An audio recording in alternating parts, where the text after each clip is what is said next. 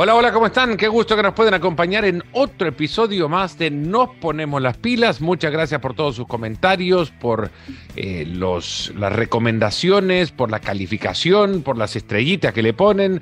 Todo eso lo sigo, todos los... Eh, lo, tomo en cuenta y saben ustedes perfectamente bien que esto lo construimos juntos. Ya vamos para el quinto año ya de, de, Nos Ponemos las Pilas y acá seguimos tratando juntos de caminar este lindo sendero de las conversaciones del deporte y de fútbol sobre todo.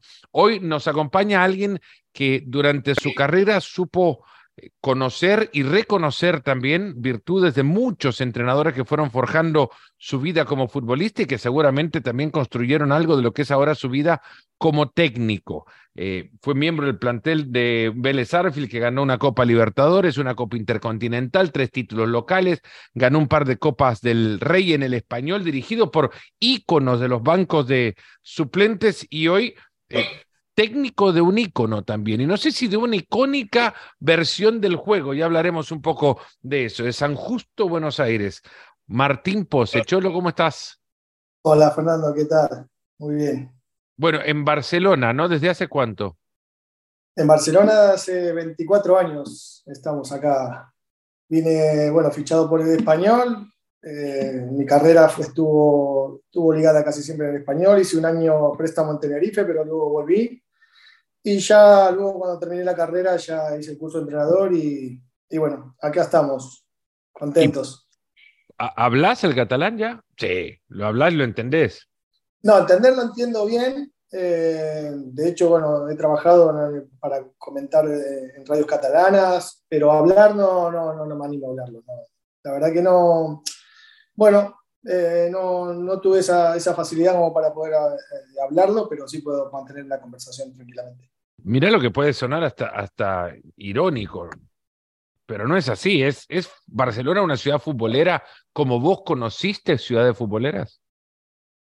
Eh, sí, sí, sí, Barcelona es una ciudad futbolera, sí, sí, sí, la verdad que mucha gente, bueno, y, aparte que tuve la suerte de poder vivir la época de, de, Guardiola, ¿no? Acá, que es cuando, y la de Messi, por supuesto, que es la que impulsó mucho más eh, el tema del fútbol y bueno, hay, hay equipos muy buenos, el fútbol base, sobre todo a nivel de España, Barcelona está muy bien catalogada y, y hay equipos de primera división como el Español, Girona, Sabadell, que en su momento los tuvo. Bueno, es es una ciudad bastante futbolera. Te la preguntaba por este lado, ¿cierto? Que hay, hay equipos grandes, se juega fútbol grande ahí, pero recuerdo una charla que tuvo solían publicarle en la contraportada del diario Marca tiempos, años atrás, eh, unos 15, 17 años atrás quizá, Ángel Capa solía tener conversaciones de café con, con distintos futbolistas y una vez charló con, con Diego Forlán, que acaba de llegar de, de Manchester para jugar en, en España y le hablaba sobre el fútbol en España y cómo se vivía el fútbol en España. Dice que extrañaba vivir el fútbol los siete días a la semana que él viniendo de Montevideo de, o de Buenos Aires, donde había pasado con Independiente, el fútbol era siete días a la semana y se hablaba continuamente y no había lugar a donde estuviese el descanso del fútbol. Joven en su carrera, Forlán también, ¿no? Eh, ¿Barcelona habla de fútbol siete días a la semana? Sí, sí, sí, Barcelona tiene, a nivel prensa tiene mucho, mucha prensa de, fútbol, eh, más ahora, sobre todo con el tema de que, bueno, tenés Copa del Rey, pues, tenés, tenés Champions, tenés UEFA, y, bueno, estando, estando en primera división dos equipos como, como el español y ahora mismo Girona, que son tres, eh, sí, se, habla, se habla muchísimo, se mueve mucho fútbol, el entorno del fútbol es, es un deporte fuerte acá dentro de Barcelona yo creo que después de los Juegos Olímpicos que, estuvieron aquí, se ha fomentado mucho el deporte, pero el fútbol, es, la, mayor pasión de acá. ¿Dónde estabas para el título argentino en Qatar? Estaba acá, estaba acá. Estuve muy cerca de ir, eh, de viajar. Sinceramente no viajé. Viajaron todos mis amigos y hasta mi hijo, el mayor, porque no tenía la entrada. Eh, y no quería, y, no tenía ese miedo de, de no conseguirla y quedarme en la puerta. Y, y, sin embargo, bueno, hice todo lo posible para que mi hijo me entrara y, entró, este, que me echó una mano el Kun. Y, mis amigos también entraron, pagaron bastante, pero al final pudieron conseguir. Y me, quedó esa espina, pero bueno, no me arrepiento porque la he vivido con, mi otro hijo, con mi mujer y con amigos, que, Barcelona también se ha llenado en su momento cuando, cuando salimos campeón, fue salimos a festejar al arco de triunfo, éramos unos 15.000 personas argentinas, una locura, fue, espectacular. ¿Cómo se describe eso? Eh, bueno, al final eh, es la, es la pasión que, el argentino tiene. Yo, si bien acá Barcelona es una ciudad que, que ha venido muchos los argentinos, desde que yo vine, yo, yo llegué en el 98 y hubo varias camadas de, de, gente anterior a la nuestra, así que había, había gente que, que había venido argentinos. Cuando yo llegué también hubo una camada del año 98 2000, pero una tercera oleada de, de argentinos y, y, yo he visto cómo ha crecido Barcelona con argentinos eh, latinos también. Y, y, sí no me extrañó encontrarme con, tanta, con tantos argentinos en, la ciudad. Yo ya vengo escuchando y, y, conociendo de que hay peñas argentinas de, equipos argentinos, que hay torneos. Eh, bueno, mismo con, vos con, con, mi negocio también, yo tengo restaurantes argentinos, este, también este, ahí es donde te das cuenta la cantidad de gente que hay acá en Barcelona siendo argentino. Cambió, obviamente, tú, tú, ya hablaremos también un poco de tu negocio de, restaurantero eh, y, metido en el mundo de la gastronomía en, en, Barcelona. Me imagino que también el ambiente social de ese mundo habrá cambiado muchísimo en función de la Copa del Mundo, en función del Mundial. Sí, sí, más que yo también, eh, obviamente, de que Barcelona, España, por, por Messi también, creo que sí que se pusieron muy felices, muy contentos de que, y tiraban para Argentina. Eh, se notaba hoy, mismo cuando te cruzas a la gente, sabe que sos argentino, te felicita, ¿entendés? Eso está, está buenísimo. Entonces, ahí te das cuenta de que, bueno, de que ellos sí apoyaban, nos, apoyaban a nosotros. Hubo un momento donde España parecía, o España, la España mediática, quizás parecía no estar del lado de, de Argentina. Eh, una vez España eliminada, empezó a volcarse un montón de, de no sé, prensa en contra de la Argentina o, con destacando quizás aquello negativo que suele surgir en, en todos los colectivos eh, deportivos, pero en la Argentina parecía solo eso se destacaba en, en España. ¿Lo entendés de alguna manera? Eh, yo creo que la crítica era más del lado de, de, Madrid. Eh, yo siempre dije, en ese momento decía, a mí me parece que a la Argentina le hacía falta tener a un jugador del Real Madrid en su plantel para que lo quisieran todos. Sí, sí, sí, ya te digo, eh, yo, más que nada por la rivalidad entre Leo y que, representa mucho el, Barcelona. acá en Barcelona sí, en Barcelona sí que eh, se apoyó mucho la selección argentina. En Madrid, la prensa de Madrid sí que no, no estaba a favor y, sí que criticó, criticó la selección. Pero aún así, ya te digo, creo que nosotros vivimos algo, algo bonito acá, acá en la ciudad esta. Como argentino, ¿cómo definís lo que pasó en, en Qatar? ¿Cómo definís lo que hizo la selección de Scaloni? Yo creo que fue algo... Eh, primero, eh, eh, el, mérito de, de Scaloni para mí fue saber rodearse con su cuerpo técnico, eh, transmitir lo que él fue como futbolista y, el acercamiento al equipo y, encontrar un grupo de, jugadores que, realmente eh, tenían un mismo objetivo. ¿no? Eh, y me ha, sorprendido muchísimo la capacidad que tuvo de poder quitar jugadores desde el principio, jugadores que habían sido muy claves para la, en la eliminatoria para llegar al Mundial y todos terminaban sumando y todos terminaban poniéndose contentos por el que entraba y, y la verdad que los que entraron obviamente marcaron esa, esa gran diferencia. Porque hay una, hay una relación también de la obligación de los entrenadores para gestionar todo, ¿no? Y sobre todo las emociones. Muchas veces eh, subestimado el, el, trabajo de un técnico para gestionar emociones y Scaloni lo ha repetido en, en un par de ocasiones hablando sobre cómo charló con Messi antes del, mundial para tratar de, hacerle entender, como si Messi lo necesitara, la dimensión de la expectativa generada. Eh, sí, como entrenador, como, entrenador, yo te digo, para mí es una de las partes más importantes que uno debe aprender cuando, cuando, cuando se, se hace entrenador. Eh, al final cada uno puede llegar a tener una identidad de, juego, una metodología, una, idea.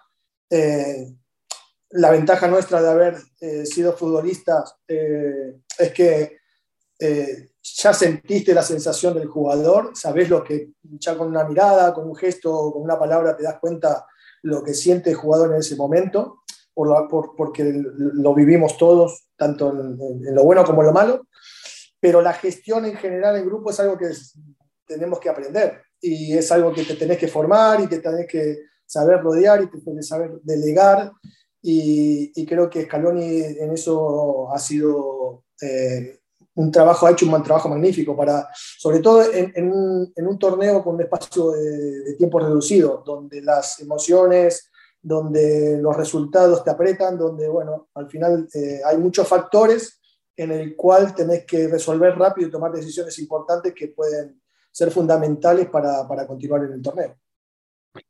Le decía a Messi, ojo que esto, es bastante grande y puede no terminar bien, ¿no? Y, e, es anticipándose a que el, inflador anímico era tal que se notó después del partido contra Arabia Saudita. ¿no? Argentina tuvo que recurrir a, a, una introspección quizás ni siquiera anticipada para tan corto momento, quizás esperada para más adelante, ¿no?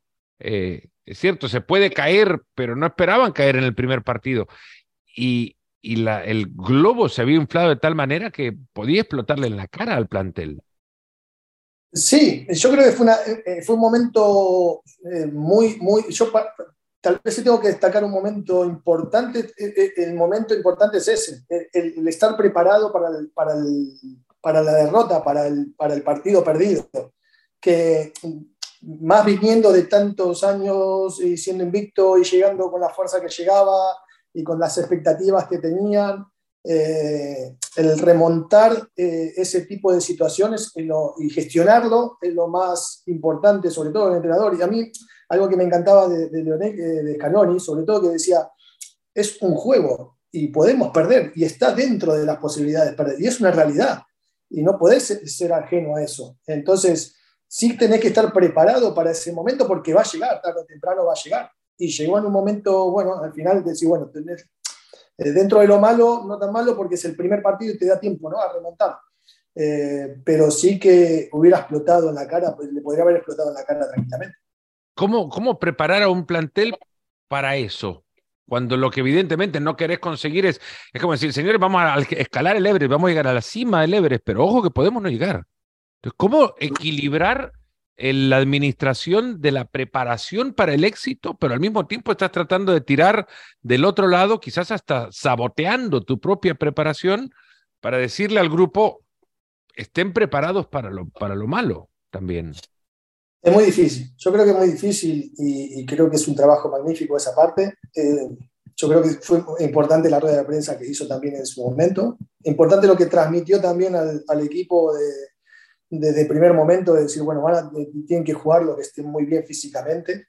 Eh, eh, tienen que entender también de que si uno está mejor tiene que jugar y el otro tiene que apoyar. Eh, yo creo que Leo también ahí ha ayudado muchísimo con su, con su capitanía, con su, con su veteranía y, y, teniendo, teniendo el apoyo de él para, le facilitó mucho también el trabajo a, a Scaloni. Eh, sinceramente no sé habrá, si lo habrá trabajado antes, si lo habrá, charlado, pero sí que es cierto que se vio reflejado eh, en, sus declaraciones y, en su trabajo, eh, que, el equipo al final bueno, lo entendió perfectamente y, remontó en, la adversidad, que es lo más difícil. Son todos tus contemporáneos los del cuerpo técnico, Walter Samuel, Ayala, Aymar quizás un poco menor, eh, pero con Leonel Scaloni te cruzaste varias veces con, contra, contra el sí, Deportivo. Sí, bueno, yo me enfrenté con los cuatro. Me enfrenté con los cuatro, tanto con, hasta con Aymar también, contra el, con el Valencia, con, con Leonel el Depor muchas veces, este, con Ayala. Eh, sí, son más o menos la misma época nuestra que, hemos vivido juntos. Y, he tenido la suerte también de conocerlos y la verdad que, bueno, me, pone muy feliz porque son buena gente, son buena persona y, están preparados y, la verdad que han hecho un, trabajo que, fue espectacular. pero no tenía experiencia. ¿Y ahora eso de qué sirve? No, no es que no tenía, a ver, eh, sí que es cierto que no tenía la experiencia, pero sí lo que, es lo que te digo, tuvo esa capacidad de rodearse con gente de que, de que entre todos eh, pudieron hacer algo, algo que, ellos también te daban la ventaja que ya habían vivido en, eh, otros mundiales como jugador, pero bueno, se se ha vivido. Y, eso es parte de experiencia también, ¿no? y lo supieron gestionar muy bien. Bueno, sacar jugadores, vos lo decías, sacar jugadores que han sido importantes y, y, me imagino a vos te tocó en algún momento enfrentarte con algún técnico que te diga, Martín o, Pose hoy no, hoy no juega, o no he pensado en usted. ¿Cómo, cómo, lo, cómo lo transmite un entrenador para que lo reciba bien un, jugador? El, jugador es egoísta, siempre fuimos egoístas, eh, porque al final no, deja de ser una competición y y vos querés jugar y querés estar y, es muy difícil que te digan. Lo que pasa es que, bueno, en un contexto diferente, también es en un club con, con, un torneo tan reducido como es el Mundial o una Copa América, eh, la gestión del grupo, eh, yo creo que fue, fue, fue fundamental. es, difícil de, de, decirle a un jugador que no vas a jugar. Eh, yo creo que siempre está eh, por encima de todo, o lo que he aprendido de otros entrenadores, eh, es la sinceridad. Ser lo más sincero posible, ser justos y tener el sentido común. Para mí son, son puntos importantes, al menos que yo me quede tranquilo de que, bueno, eh, es lo que pienso. Me puedo equivocar, por supuesto, como todos se pueden equivocar. pero sí que tenés que tener esa tranquilidad de decir, bueno, yo te dije la verdad y no te miento. Cuando vos, vos, vos debutás en, en Vélez, ¿con quién? Yo debuto con Carlos Bianchi, con 17 años. ¿Antes había estado Luján Manera en el, en el plantel? Sí, sí, pero yo con Manera no, no, no, no he tenido contacto. Yo mi primer contacto en primera división es con, con Carlos Bianchi. ¿Cómo te dice que va a jugar? Eh, Carlos, Carlos tiene una manera de, darte tranquilidad por ahí. Yo recuerdo muchas veces de que cuando a mí me tocaba jugar de titular, sobre todo, eh, ya me lo decía el miércoles eh, en el entreno. tengo muchos recuerdos de eso porque él lo hacía, lo hacía con los chicos. Y nosotros teníamos, nos cambiamos en el, en el, estadio y teníamos como cuatro calles, cuatro o cinco calles por dentro de Vélez para, para ir al, al entreno. Y en ese trayecto te agarraba el hombro y te decía, mira, entrená tranquilo esta semana, vos vas a ser titular, eh, disfrutar la semana, disfrutar el partido, no tener responsabilidad, la responsabilidad la tienen más los mayores. También teníamos gente grande de que, de que bueno, te apoyaban. Y, y eso, bueno, para, para, a mí me, me, encantaba. Entrenaba con, con, toda tranquilidad, sabiendo de que iba a jugar y, y cuando llegaba el partido llegaba preparado. De Bianchi, ¿qué te, ¿Qué te deja o qué te quedó? Eh, para mí, Carlos eh, fue el que me educó, el que para mí fue, tuve la suerte de tenerlo a los, a los 17 años y ser, el, primer entrenador en primera división. Eh, para mí fue algo, fue una suerte, por, por ya te digo, porque él te, te, educa para ser un jugador profesional. te enseña no solo en la intensidad del entreno, en la presión del entreno, sino que te, enseña cómo te tenés que cuidar, cómo tenés que comer, cómo tenés que em, eh, manejar en el ambiente. Eh, y eso es una formación que al final no todo el mundo está preparado para, para, llegar a eso, nadie te lo explica, bueno, muy poca gente te lo puede llegar a explicar. Eh, y él, él se preocupaba mucho por eso, sobre todo. Después en el juego lo tenía claro, siempre te daba, siempre te daba confianza, a mí siempre me daba confianza. Yo recuerdo que al final termino siendo un jugador así tan vertical porque él en cada entrenamiento, cada vez que tocaba la pelota me decía caro seca, caro seca, caro seca, y me las tenía que jugar todas. Y, son cosas que te va enseñando y, realmente es, eh, es un entrenador que, bueno, después lo, terminó demostrando. ¿no? Hay, hay, una sensibilidad del técnico de, de antes hacia, hacia el futbolista que, quizás lo interpreto mal, me podré corregir, ahora mismo pienso que se está perdiendo, que el, que el técnico de hoy está, el técnico surgido más desde la escuela, de, desde, desde la pedagogía y no tanto desde el césped, él se aboca más y con toda razón también a la ciencia, no quiero llamar solamente a los datos y, la informática, el big data eh, o la estadística, pero que se pega más a la ciencia para tomar decisiones que el entrenador de antes, ante la ausencia de la misma, eh, caía más al instinto. Y, y caer al instinto no quiero decir tampoco que sea al azar, sino que a lo que el cuerpo le pedía en ese momento, porque la interpretación del juego era siempre desde el ojo a la cabeza. A este lo veo que pega más. Hoy, para ver quién pega más, nos volcamos a los números. Este es el que más faltas comete, este es el que más pega.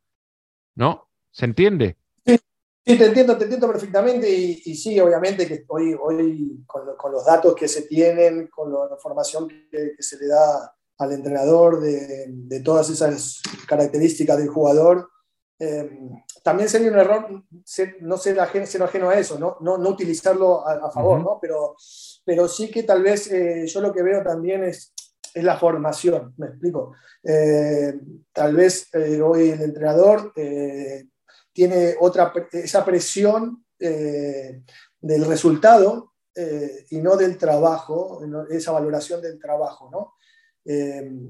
Ahí son pocos los que le dan esa prioridad al, trabajo, a, la enseñanza, a la educación, eh, que tiene que venir acompañado, por supuesto, de, un resultado, pero, pero, un resultado del trabajo, no un resultado al ganar el domingo. ¿Me explico? Entonces, eh, Carlos tenía eso, eh, Bielsa tenía eso.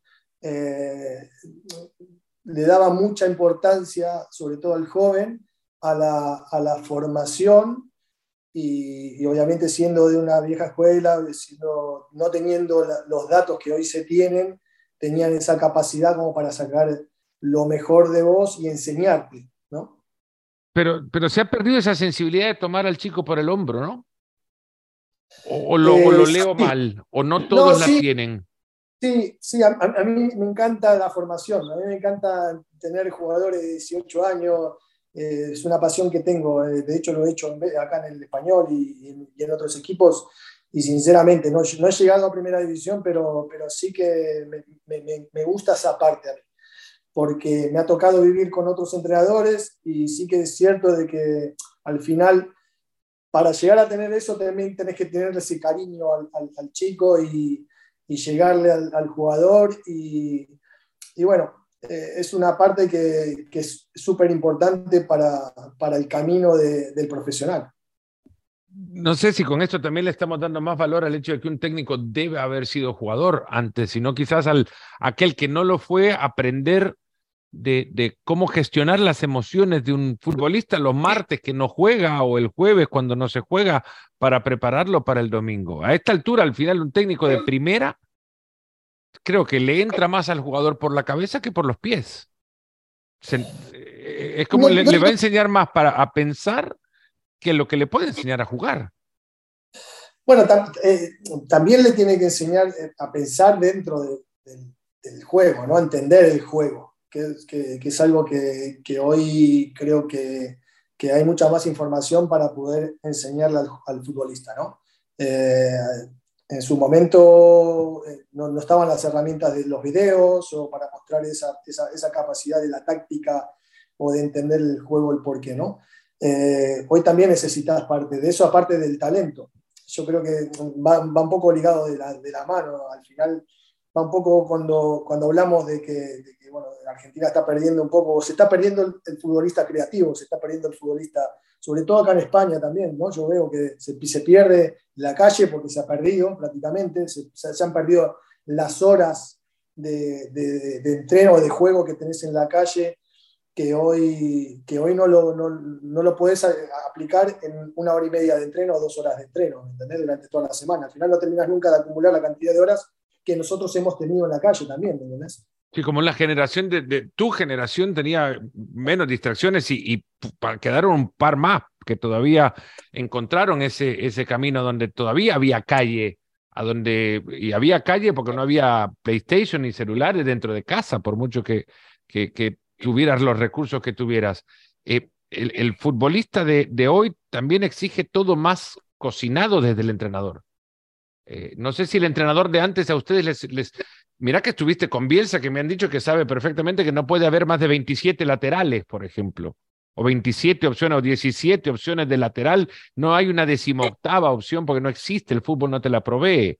Eh, pero que al futbolista hoy le entregan más las direcciones y, hacer como, como seguir pasos para, para llegar a un destino, como un manual de instrucciones. Y antes quizás existía más libertad. Sí, sí, yo, eh, sobre todo en Argentina. En Argentina. Yo lo que he visto también acá, obviamente me ha tocado vivir la, época esta de, mm, de que Guardiola, con lo que generó con, con, el Barcelona y lo que posteriormente hizo la selección española, eh, ha generado que, que, la identidad de España sea bueno, muy táctica, muy de espacio reducido, muy de controles orientados, muy de... Cuando antes en Argentina jamás escuchábamos eso, simplemente era el, juego, era la creatividad, era... Y, y, y, la parte táctica la aprendías prácticamente cuando llegabas o hablabas de, táctica con, con, un entrenador de, de primera división. entonces, eh, eso acá sí que le ha, ido a favor, pero también tiene sus cosas en contra, pero cada tanto te aparecen, obviamente, jugadores de calle porque, porque al final lo, termina, lo terminas necesitando, ¿no? Y, y, sigue existiendo, eh, sobre todo más en, más en, Sudamérica. Bielsa, ¿cómo era en, en, en esa época? ¿Era loco ya? ¿O le llamaban así? bueno, sí, le llamaban así y yo creo que parte de eso eh, eh, era su, su, forma, su forma de ser, eh, en su forma de entrenar y, su, su, idea de, del fútbol, ¿no? sorprendente para nosotros, obviamente, porque nosotros veníamos, obviamente, con Bianchi y con Piazza de ganar durante casi cuatro o cinco años seguidos cosas importantes y títulos y, con una manera de jugar totalmente diferente a lo que propone a Marcelo. Entonces, sí que es cierto que a él le costó con nosotros eh, los primeros seis meses, pero después nosotros también eh, entendimos de que para nosotros era una riqueza de sentir que podemos ganar de otra manera, de otra forma de jugar, de otro sistema, y que al final la sensación que te deja él es que te hace mejor futbolista. Entonces, eh, ya a partir de ahí lo tiene mucho ganado. Hubo muchos que habrán bueno, hubo muchos que chocaron con, con Bielsa a partir de su llegada. Chilaver, ¿no? Sí, sí, sí, no, Chilaver y, muchos. Eh, yo he tenido, hasta, hasta, yo, el que era uno de los más jóvenes, he tenido conversaciones con él eh, de decir, Marcelo, usted me está pidiendo cosas que yo no hice nunca. ¿Qué cosas te pedía, por ejemplo? Porque yo tal vez jugaba, jugaba más con, con, Bianchi tal vez en algún momento jugaba de extremo, pero, pero con, con Piazza jugaba como un, delantero suelto. Y, y, Marcelo, Marcelo pretendía de que yo jugara como un extremo puro y duro, pero también te enseñaba las cuatro posiciones. Podía jugar como extremo derecha, extremo izquierda, delantero centro, media punta. Entonces, eh, su metodología de entreno hacía de que yo aprenda esas cuatro posiciones y dentro del mismo partido podía cambiarlas. En los cuatro, entre los cuatro podíamos cambiar, siempre teniendo un orden defensivo, pero a la hora, a la hora de, de atacar en tres cuartos hacia adelante te daba esa, esa creatividad y te daba esa libertad. Eh, entonces, cuando entendés esa parte, a partir de ahí te, te terminás sacando el mejor rendimiento. Lo que pasa es que después vas aprendiendo los movimientos de, de como entrenás en la semana de los otros de los otros compañeros, se te hace mucho más fácil tanto como la presión, como el ataque, eh, como la recuperación. Es, su camino para hacerte entender que no sos un número en la cancha, que no sos siete, ocho ni nueve, que sos futbolista. Sos futbolista y podés jugar en diferentes posiciones. Entonces, eh, al final, a mí, por ejemplo, me ha favorecido a la hora de venir acá a Europa porque yo con Marcelo sí que me trae al español como extremo, pero cuando se va Marcelo, este, bueno, viene Brindisi, Brindisi ya me conocía, pero cuando se va Brindisi eh, me toca un entrenador español, Paco Flores, que juega de una manera diferente, en un 4-2-3-1, y, y bueno, yo al final termino siendo un media punta y terminando jugando con una media punta porque ya lo había aprendido con Marcelo. Entonces, si yo hubiera seguido con Marcelo como extremo, tal vez no hubiera seguido en el español porque no tenía sitio. Eh, a mí la facilidad que, bueno, el trabajo que ha hecho Marcelo conmigo me ha dado esa, esa, posibilidad de yo eh, continuar mi carrera acá en Europa siendo una media punta y terminando jugando como un media punta. ¿La locura es por la obsesión? Sí, puede ser, sí, la obsesión del, control, del perfeccionamiento, de, la repetición. Eh, mucha parte de los entrenos de no son entrenos eh, divertidos y, como se suele hacer eh, habitualmente, son entrenos técnicos, segmentados de movimientos. Y eso a base de muchas repeticiones te queda incorporado. Pero vos te queda incorporado y te das cuenta al final cuando, cuando él te lo va mostrando eh, en un partido o en un corte de vídeo que te dice, mira, estás haciendo este movimiento y, vos te decís, pero este movimiento lo aprendí, lo estoy haciendo naturalmente y yo no era de hacer ese movimiento. Mm. Y ahí te das cuenta cuando vas creciendo, ¿me entendés? Eh, pero el proceso de adaptación es, es, un fango. Es muy duro, es muy duro, sí. es muy duro porque al final, porque también eh, tiene que ser eh, con mucha concentración, con mucha precisión eh, y, muy, muy intenso, ¿me entendés? Muy intenso. Entonces, Marcelo trabajaba mucho sobre, sobre eso. Él es quien te lleva al, al español y para, vos ya lo conocés, ya sabés qué es lo que hace, ya sabés qué es lo que pretende, Después llegas a un plantel donde ustedes son los nuevos. Es cierto que no está mucho tiempo ahí, pero algo, algo intenta, algo, algo trata y de seguro más de uno dijo, este acá no, no, no calza. Eh, mira, yo te voy a contar, eh, cuando yo llego, yo, yo llego en agosto acá al español, eh, Marcelo había llegado, había empezado la pretemporada a finales de junio, había tenido ya un mes y medio de trabajo con los chicos de acá de España. Y, yo llego en agosto justo para la gira que nosotros hacemos. Eh, hicimos una gira en Inglaterra y otra gira por, por Italia. Eh, o sea que yo trabajo con los chicos prácticamente poco eh, en entrenamiento. Y, y me pone de, titular el primer partido que llevo. Y, y me dice, haz el mismo trabajo que en Vélez. Digo, yo digo, bueno, yo lo hago. no sé si los, los chicos están acostumbrados y jugábamos igual que Vélez. Y a mí me sorprendió lo rápido que él adaptó ese equipo cuando a nosotros, obviamente, nos, nos costó en Vélez seis meses, porque también mm. eh, el argentino más rebelde, también, el argentino eh, cuestiona muchas malas las ya es técnico cuando recibe las órdenes del técnico. sí, sí, pero yo creo que esa, esa rebeldía, eh, una vez se lo pregunté a él, porque también me pasó con, con el Marsella, que, que, lo fui a ver y jugaba igual, y jugaba igual. Y le digo, Marcelo, ¿usted cómo hace? Eh, le digo, me, me, me, resulta difícil eh, cómo hace usted para transmitirle, no sabiendo el idioma, con otro idioma, y que pueda convencerlos y que puedan jugar de la manera que nosotros jugamos con Vélez. Dice, no, lo difícil fueron ustedes. Estos son los españoles contra el Atlético de Madrid, en el Atlético de Bilbao, o o en Marsella me dice, no, no, no, nada que ver, nada que ver. Lo difícil, lo más difícil fueron ustedes. Que, hablaban el mismo idioma. Sí. Imagínatelo. Martín, para ir cerrando la Cholo, eh, un, un, par lejos del fútbol, o no sé cuán lejos en realidad. Lo primero es lo, de la gastronomía en Barcelona, lo, lo, llevas desde hace rato, pero yo recuerdo un, un pariente mío, medio primo lejano, que tenía un restaurante metido y me dice, mira, si, si vos querés meterte en, la, en, restaurante, porque el ambiente me parece fascinante, eh, el bar, alegría, mozos moviéndose de un lado a otro, muchas mesas, es, es para hacer muchos sociales. Pero si a vos no te gusta de verdad y estás metido ahí, tenés que estar, y no estás metido ahí, te va a ir mal.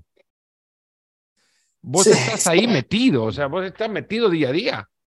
Ese, bueno, yo, yo tengo socios, eh, yo tengo cuatro socios en los Nueve Reinas y cinco con Pablito Zabaleta en el último que, hemos hecho. donde estuvimos ahí, pero nos convertimos en gestores. Eh, de hecho, yo los primeros, yo llevo ya con ellos, llevamos 12 años, los primeros nueve años yo no, no, no entraba, no participaba, yo era un, inversor. Eh, sí que me gustaba el saber, pero yo tenía, tengo dos socios que sí que estaban inmersos todo el tiempo y aprendiendo y, creciendo. Y, y sí nosotros teníamos información, los otros socios eh, que éramos accionistas. Y hace tres años sí que vengo, vengo junto a, la par con ellos dos y ayudando en la gestión. Eh, en la parte que yo que puedo aportar dentro de una, de una empresa donde llevamos varios restaurantes, eh, y es en la parte de, la gestión de grupo, que es un poco lo que, lo que también intento ser un poco lo, lo que es eh, con el ambiente del fútbol. ¿no? ¿Cuántos nueve reinas hay ya? Nosotros tenemos tres nueve reinas y tenemos Darbaza y Casablava, que al final terminamos teniendo cinco y ahora abrimos un, sexto. Todo tiene carne, ¿no? Todo, tiene un, toque a parrilla. Sí, al final nosotros nos hicimos especialistas en, carnes y en brasas. Y, es lo que sabemos gestionar. hemos encontrado una fórmula interna nuestra que, que nos funciona y, por suerte hemos podido pasar el tema de la pandemia y vamos creciendo y la verdad que estamos muy contentos.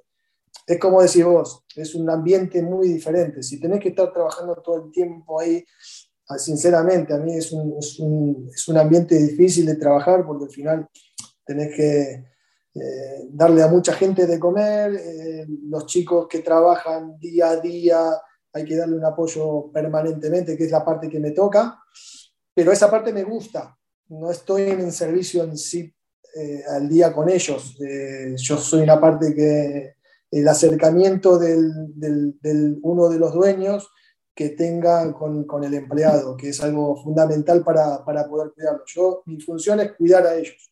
Yo en el fútbol, me imagino, o del fútbol pasaron todos por ahí, pero fuera del fútbol que te ha sorprendido y digas, uh, mira, ¿con quién me acabo de encontrar en uno de tus restaurantes? Eh, bueno, sí que es cierto que, que, el restaurante me ha dado esa, esa suerte de poder encontrarme con, con mucha gente. Desde el fútbol, muchísima, que sí que por ahí no he tenido... Eh, el contacto y ahí lo he podido tener, pero, pero sí que, que gente del, del ambiente de, la música, Diego Torres, eh, Fito Páez, eh, sí. Eh, bueno, y Ricardo Darín, que, al final Nueva Reina va por él y cada vez que viene a Barcelona comemos juntos y jugamos al truco, actores. la verdad que me ha dado... Jugás al truco con Darín. Sí, sí, sí, está El truco necesita, eh, requiere algo de actuación también. Yo creo que debe ser campeón entonces, Darín. Totalmente, es muy bueno, ¿eh? es muy bueno. Pues imaginar que sí, imagínate, si hay malos, hay malos actores que son buenos jugando al truco, un buen actor debe ser campeón mundial. Es muy bueno, muy bueno. Pero es más bueno cuando cuentan las anécdotas, que son momentos que la verdad te regala esa parte de, de la gastronomía que son momentos relajados donde podemos disfrutar ¿no? de, de, de, eso. Cholo, contame, ¿cómo te convenció el Kun para dirigir un equipo de la Kings League? eh, contame todo el proceso. ¿En qué momento llega y te agarra el teléfono y te convence? O sea, ¿qué te dice para convencerte? Bueno, el, el momento, el momento ya, él, él había anunciado en su momento cuando sale el tema de la Kings League. Eh, hace un stream y, y, nombra a Pablito, que estamos acá en Barcelona, dice, bueno, está, está Zabaleta, está Saviola, está Cholo Pose. Bueno, entonces, bueno, mis hijos, yo tengo hijos de 24, 18 años, y me dice, papi, va a venir esto, está buenísimo, expliqué, bueno, si y son todos los streamers. Y yo, bueno, a Ibai lo conozco porque viene a los restaurantes, pero los otros streamers no lo conozco. Y, y simplemente, y, te digo la verdad, eh, le dije a mi hijo más pequeño, le digo, ¿qué es Twitch? ¿Me entendés? Porque no lo tenía muy, muy... Pero bueno, entonces me llama el Kun y me dice, y me dice Martín, mira, este, está esta liga que está buena. ¿Se trata de usted el Kun o no? No, no, no, yo lo conozco al Kun hace muchísimo tiempo, porque, cuando juega Atlético Madrid, eh, yo lo conocí a través de Maxi Rodríguez. Entonces me llama, me dice, Cholo, me dice, mira, está, está esto, me dice, ¿querés jugar, querés entrenar? ¿Cómo? y yo digo, a ver, son chicos jóvenes, yo jugar, eh, yo juego con mis amigos, pero con chicos de 20 a 30 años, eh, si es una liga seria, si va a ser seria, me dice, no, sí, seria va a ser, me explica el procedimiento, me dice, van a haber 170 y va a haber un draft, cada son 12 presidentes, cada presidente tiene que elegir a 10, eh, bueno, y bueno, mis hijos, como locos, me dicen, metete, metete, metete, metete, y bueno, entre los, entre los tres dije, bueno, va, vamos para adelante, digo, algo, me la voy a pasar bien seguro, ¿entendés? Así que, y, me acerca, y me acerca a ellos también, sobre todo. Me acerca mucho a mis hijos, a compartir algo con ellos también, que algo está bueno. ¿Te la estás pasando bien? Eso es lo importante. Sí, sí, la verdad que sí, sí, está bueno. La verdad que lo están haciendo con, con seriedad, con, lo están haciendo, bueno, esa parte también que tiene que tener este, de negocio. Eh, y creo que es algo bueno porque acerca también a la gente joven con, con el deporte y con el fútbol, que eso es la, es la, parte que a mí me gusta, ¿no? Al final, eh, yo, mis hijos veo a veces que ven eh, a un chico, y no, no, es por criticar, sino simplemente por decir, le digo, Ciro se llama el más pequeño, le digo, Ciro, ¿estás viendo a un chico comentando un videojuego? Me dice, sí. Me dice, bueno, tiene millones de seguidores. Bueno, yo prefiero que lo vea, que vea un deporte y que comente un deporte y que, ¿entendés? Eh, algo un poquito más tangible, más real. Algo más real, exactamente. ¿Es tan serio que en cualquier momento van a terminar partiéndose en dos cuando llegan a buscar la pelota en el arranque del partido? Sí, sí, sí. Una brutalidad con la velocidad con la que llegan.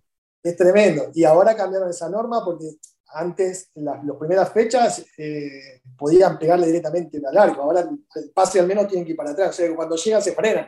Claro, no llegan con, la, con la levosía con la que llegaba. Hay muchas reglas dentro de, este, de, esta Kings League. ¿Cuál llevarías al fútbol? que te diga, bueno, que digas, esta me parece que le haría muy, muy bien eh, o mucho bien al juego. A, mí, por parte de como entrenador, nosotros tenemos eh, al lado dos pulsadores, uno que es de, la carta y otro que es del bar. Eh, yo como entrenador tengo posibilidad de poder tocar el bar y pedirlo, ¿me entendés? Una vez. Si, me, eh, si cuando lo visualizan es correcto, tengo posibilidad de seguir tocando. Y eso es algo que está bueno, ¿me entendés? Porque en algún momento como, como entrenador yo tener esa posibilidad de decir pico y se revisa el bar, eh, a mí me, esa parte me, gusta. Después es muy difícil eh, aplicar al fútbol real eh, las otras, las cartas, lo, de salir desde atrás, las dos, los, dos, los, dos equipos van a buscar un balón. Sí que funciona y está buena la parte de que si te sacan amarilla dos minutos fuera, eh, eso provoca de que no haya tanto, tantas patadas, ¿me entendés? Eh, y el, fútbol sea, sea fluido. Y los cambios también están buenos también, porque al final los cambios entran y salen, no se, no se, no se pierden minutos. Y hay, hay, cosas que se podrían rescatar. Lo que pasa es que, bueno, hay muchas más cosas que dentro del show este, ¿no? de, lo, que, de lo que sucede. El Kun es el presidente de tu equipo. El Kun quiere que le ganen a un equipo en particular. ¿Tiene un clásico? Eh, a este le tenemos que ganar. este. Antes, antes, de empezar, antes de empezar hubo una pica ahí con DJ Mario que, dijo algo de la, selección y, le dijo, me caes mal, ¿viste? Porque el Kun... Eh, no dijo eso, pero está bien. lo que piensa, Te, lo dice. Y sí que hubo esa, esa posibilidad, que, que es el próximo partido pero con Ibai también en un, en un, en un partido que, que, también como son amigos también, y él fue el momento donde vino vestido de Joker, que, que se hizo todo ese show que estuvo, que estuvo bueno. Bueno, eh, yo lo pose técnico de Cuni Sports en la Kings League. Mirá donde terminamos, hablamos de Bielsa. Le decís a Bielsa y a Bianchi que estamos hablando de la Kings League, no, presidida por el Kun Agüero, les explota la cabeza. Sí, sí, sí. Al final, eh, bueno, es divertido. Yo, sinceramente, ahora estaba en un momento donde estaba un poquito alejado, llevaba dos años, después de la pandemia no estaba entrenando a nadie. Y, la verdad que esto me, entretiene, me gusta, este, no deja de ser un deporte como te, recién te decía. Y, hoy todo el mundo está hablando de esto, es una, locura. literal. Voy a, la cancha, al español y a mí por lo general la gente grande sí que por ahí me, puede reconocer, pero hoy me, me, saludan los nenes, Entonces, eh, a mí me encanta. No está bueno, no está malo como una antesala para, para los buenos platos, pero que los buenos platos sigan siendo de 90 minutos. Totalmente, totalmente. Apoyamos también eso. Cholo Pose, muchísimas gracias por, por el espacio que nos diste en tu día. Un fuerte abrazo. Te seguiremos en la carrera de técnico de Cuni Sports, a ver hasta dónde llegan. Eh, saludos a tu presidente. No le decís así cuando lo saludas, ¿no? Sí, sí. No, no, no, no, Ya está. Sí, no, sería demasiado, ya está bastante grande. Ahí está, Martín Pose nos ha acompañado en Nos Ponemos las Pilas. Un fuerte abrazo a todos por haber llegado hasta acá. Muchas gracias y será hasta el próximo episodio.